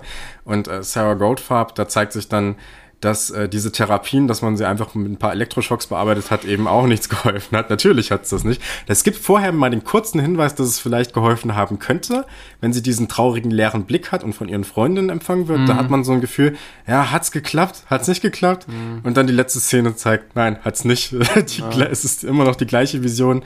Und das ist dann natürlich das letzte total deprimierende mhm. Bild des Films, wenn sie ihren Sohn sozusagen auf der Bühne dann in ihrer Imagination empfängt und man weiß, ja, das wird niemals passieren. Mhm. Das wird niemals passieren. Es ist im Prinzip alles verloren.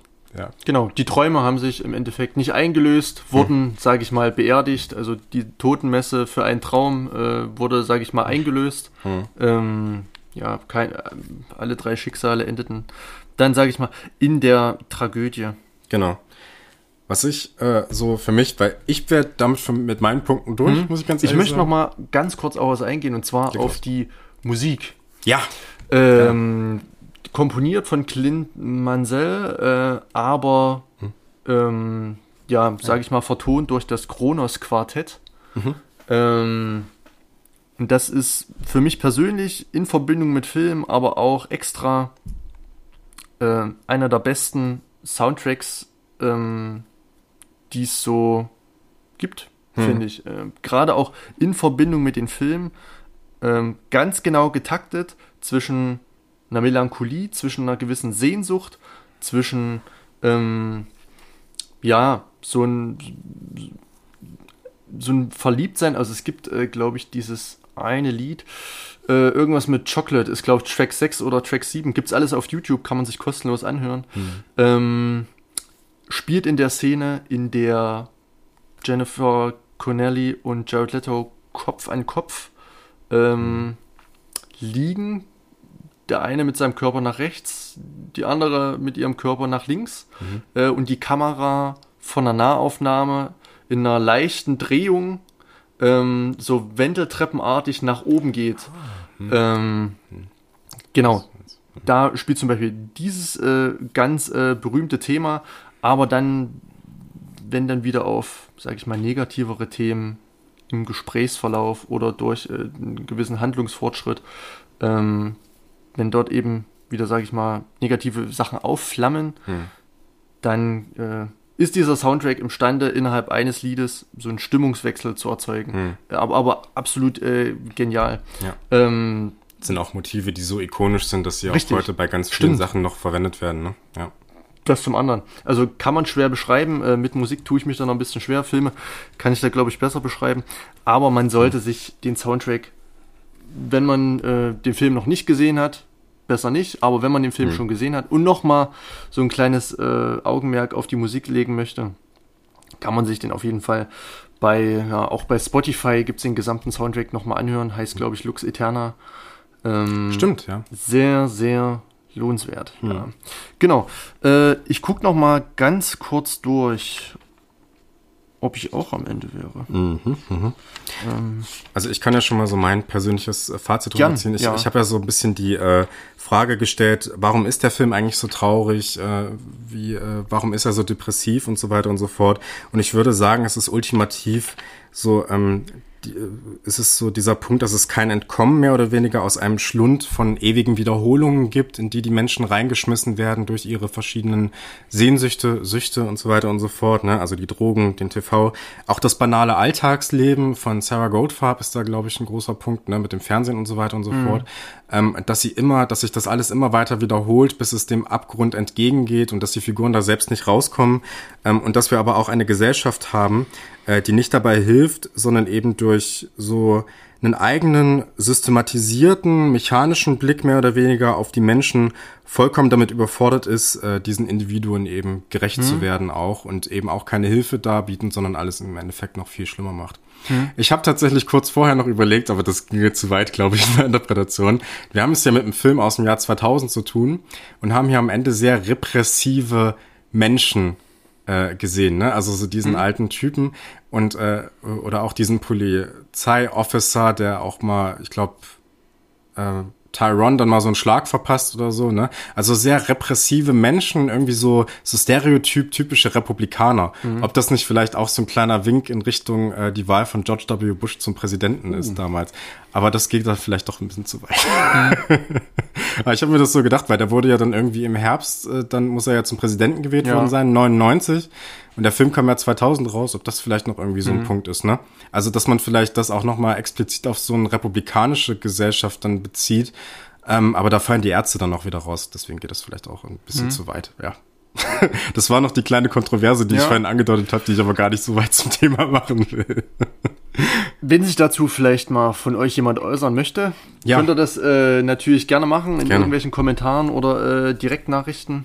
Ähm, vielleicht kann man den Gedanke nochmal, sage ich mal, Kommt drauf an, wie die Menschen das damals vielleicht auch Ja. gesehen haben, ne? Also als er stimmt. gerade rauskam und die Ja. sehen dann da diese, diese Stereotypen da, kann sein. Weiß nicht.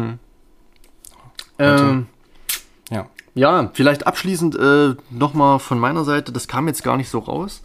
Ähm, aber gerade dieser erste Teil, also man liest immer wieder, dass es ein Film ist, den man sehr, sehr, sehr, sehr gut findet, aber nur einmal sehen möchte. Äh, geht mir persönlich überhaupt nicht so. Ähm, ich klammer den Teil Herbst und Winter aus, aber so dieser Teil davor, diese erste Stunde, könnte ich mir immer und wieder ansehen. Das hat ähm, auch wie bei Call Me By Name so ein, so, ein, so ein Gefühl. Ja. Das weckt was in einem, ebenso diese, diese ja so jugendliche Sehnsucht, wenn man das aus, einer, aus so einer Retrospektive betrachtet, ebenso diese Melancholie, die sich da breit macht, unterstützt durch die Montagen, durch die Figuren, durch die Musik. Das wird ein Gesamtbild, ähm, das eine auf einer emotionalen Ebene betrifft, wie es für mich persönlich fast kaum anderer Film schafft. Äh, also ich habe in, gerade in den letzten Wochen und Monaten immer wieder mitbekommen, dass mich ein Film wirklich auf einer emotionalen Ebene ansprechen muss, damit ich ihn wirklich äh, gut finde oder fast schon, ähm, ja, sage ich mal so, vergötter oder ihn eben als Meisterwerk, als, als ganz großen Wurf ansehe. Äh, so ist es aber bei Requiem for a Dream. Der gesamte Film, wunderbar. Der erste Teil, äh, also das Kapitel Sommer, ist ähm, was ja Coming of Age, was Jugend, was äh, vielleicht auch Jugendgefahren, was, was eben so ein, das Leben eines 18-, 20-Jährigen so betrifft. Ähm, ja, fast äh, von so einer beispiellosen ähm, Schönheit geprägt, ja. Also oder Schwermütigkeit, Melancholie, wenn man da so eine Affinität hat und gerne melancholisch ist, Ja. ähm, dann ist es äh, ganz wunderbar. Man kann sich da so ergeben und äh, kann mit dem Schönen und dem Schlechten im Film eigentlich wunderbar leben. wenn auch natürlich der letzte Teil wieder sehr dramatisch ist, aber dann mache ich dann aus. Ja. So, also den Ja. gucke ich mir wirklich nicht so gerne an. äh, wenn dann da diese Elektroschocktherapie stattfindet oder der Arm dann von Harry langsam so wegfault. Ey, Ähm, tatsächlich, das ist so eine, diese letzte Sequenz, äh, die schaue ich mir manchmal tatsächlich auf YouTube einfach mal so an. Jetzt nicht zum Einschlafen, Ja, ja. aber ich finde das einfach so fantastisch äh, äh, inszeniert Mhm. und ich finde das so, es, äh, es hat so was von in der, im, im deprimierenden Suhlen irgendwie bei mir, ne? okay. Ich, ich finde das ganz interessant, dass du das sagst mit diesem ersten Teil, weil umso härter ist ja dann dieser, dieser Genau, Schlag in die ja. Magengrube, den man Ja. im Herbst und Winter dann bekommt, Ja, ne? Das möchte ich gar nicht wissen. Ja. Ich möchte einfach nur das Schöne, das Verliebte, das äh, so, so, so dieses Sommergefühl nach äh, Sommerferien äh, sehen. ja. Ähm, Aber ich gebe dir recht, es ist ein Film, den man immer und immer wieder angucken kann. Auf jeden Fall, ja. Gerade auch aus einer formalistischen Sicht, weil da wird man überhaupt nicht fertig. Überhaupt. Das ist, und das und ist ein grandios passt auch Film. alles. Ich kann mich an nichts stören. Es ist alles wunderbar. Es gibt Kniffe, es, es, es, es gibt, sage ich mal, Gedanken, die in den Film integriert wurden, die absolut äh, ja, äh, geniehaft sind. Mhm. Äh, einfach ähm, ganz wunderbar. Und geht nur 97 Minuten, lässt sich also relativ schnell gucken. Ja, Ähm, ja, also toller Film. Riesending, ja. Also wer die noch nicht gesehen hat, natürlich sollte spätestens jetzt drauf gekommen sein, dass es äh, natürlich einen absoluten äh, Schaubefehl gibt. Ja. Interessant übrigens, ganz kurz noch interessant, dass Mhm. du äh, sagst, dass er dich emotional so bekommt, weil ja Aronofsky äh, damals irgendwie sehr stark mit Kubrick äh, verglichen wurde. Ja. Und das ist ja überhaupt nicht Kubrick. Nee, also. Kubrick ist ja vollkommen die fehlende Emotion, der intellektualisiert seine Themen ja sehr. Also Ja. vielleicht mit Ausnahme von vielleicht Barry Lyndon. Richtig. Ne? Ich wollte es gerade sagen, Barry Lyndon bekommt mich gerade am Anfang auch, ähm, gerade bei, bei, ich greife das immer kurz auf, bei, bei dieser Fehde äh, zwischen seiner Cousine und, und, und diesem Offizier, äh, wenn Barry Lyndon dann so mitbekommt, ach hier, Mensch, ähm, gegen den komme ich nicht an und die möchte den äh, und jetzt muss ich ihm irgendwas machen, so, so, so diese aufflammende, aufkeimende Männlichkeit, wenn man sich so das erste Mal in seinem Leben als Mann positionieren, darstellen möchte.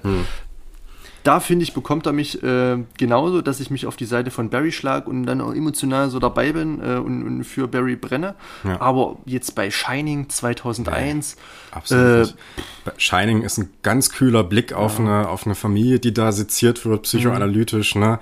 Eyes Wide Shut genauso auf die Liebesbeziehung. Äh, 2001 ist ja sowieso nochmal was ganz anderes. ja, Ja, und auch die Individualität und Clockwork Gesellschaft. Orange. Ja, in Clockwork Orange, das ist halt, das, auch das alles ist, immer so. das ist, wir gehen mit dem Messer ran und wir äh, wollen euch jetzt zum Denken bringen und nicht zum Führen. Er sagt ja, eure Gefühle interessieren mich nicht. Ja. Ne?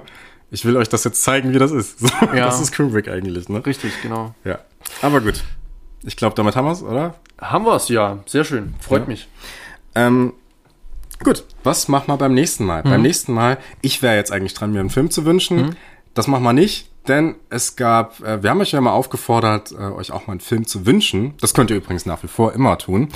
Ähm, und da kamen ziemlich viele interessante Themen rein. Aber wir haben uns gesagt, oder ich habe mir in dem Fall gesagt, Blut ist dicker als Wasser, äh, denn mein Vater, mein Papa, hallo, äh, an dieser Stelle, viele Grüße, hat sich was gewünscht. Ähm, und zwar muss man dazu sagen, äh, mein Vater ist ein sehr großer Fan von Stephen King. Und äh, jetzt hat man Shining gerade, aber darum geht's nicht, den hat man ja schon. Äh, äh, Stephen King hat ja auch so ein paar äh, Bücher geschrieben, die sehr oft verfilmt wurden. Ne? Carrie von Brian De Palma zum Beispiel. Ne? Ähm, und da ist unter anderem auch äh, ein Buch dabei, was er geschrieben hat, das nennt sich Friedhof der Kuscheltiere. Jetzt gibt's da aber nicht nur eine Verfilmung, sondern zwei Verfilmungen. Eine aus dem Jahr 1989 und eine aus dem Jahr 2019. Ähm, und was wir uns dachten dabei, wir werden uns nicht nur einen dieser beiden Filme anschauen, sondern, sondern wir werden uns beide Filme anschauen und die gegeneinander stellen, analysieren, was sind die Unterschiede, gibt es irgendwelche Bezüge dann zum, zum Buchstoff vielleicht auch irgendwie, ne? Äh, wird das irgendwie adäquater von einer Seite genommen. Und das ist doch mal eine ganz interessante Analyse, Filme gegeneinander zu stellen und mal so, so einen intermediaren Bezug irgendwie zu machen. Ähm, die Folge wird, glaube ich, trotzdem nicht so viel länger. Also werden wir mal gucken, ne? aber wir versuchen ein bisschen fixer durchzukommen, als hier bei Requiem for a Dream zum Beispiel. Äh, aber das werden wir machen. Wir werden uns Friedhof der Kuscheltiere von 89 und von 2019 angucken und die Dinger gegeneinander stellen. Das Ja. wird gemacht. Sehr cool. Ich freue mich, äh, mal so einen Horrorklassiker aufzudröseln, aufzugreifen. Noch dazu, dass es äh, ein ganz äh, sehenswertes Remake gibt, Fragezeichen. Ähm, ja. Wir gucken mal. Ich bin auf jeden Fall gespannt und äh, freue mich auf die Folge. Genau, ich mich ebenso. Äh, da bleibt mir uns zu sagen, wir hoffen, äh, dass die Folge ein bisschen schneller zu liefern dann, ne? uns ein bisschen weniger Zeit zu lassen, nicht schon wieder einen Monat äh, dahin gehen zu lassen oder zwei oder was weiß ich. Ähm, ja, macht's gut. Ciao. Macht's gut.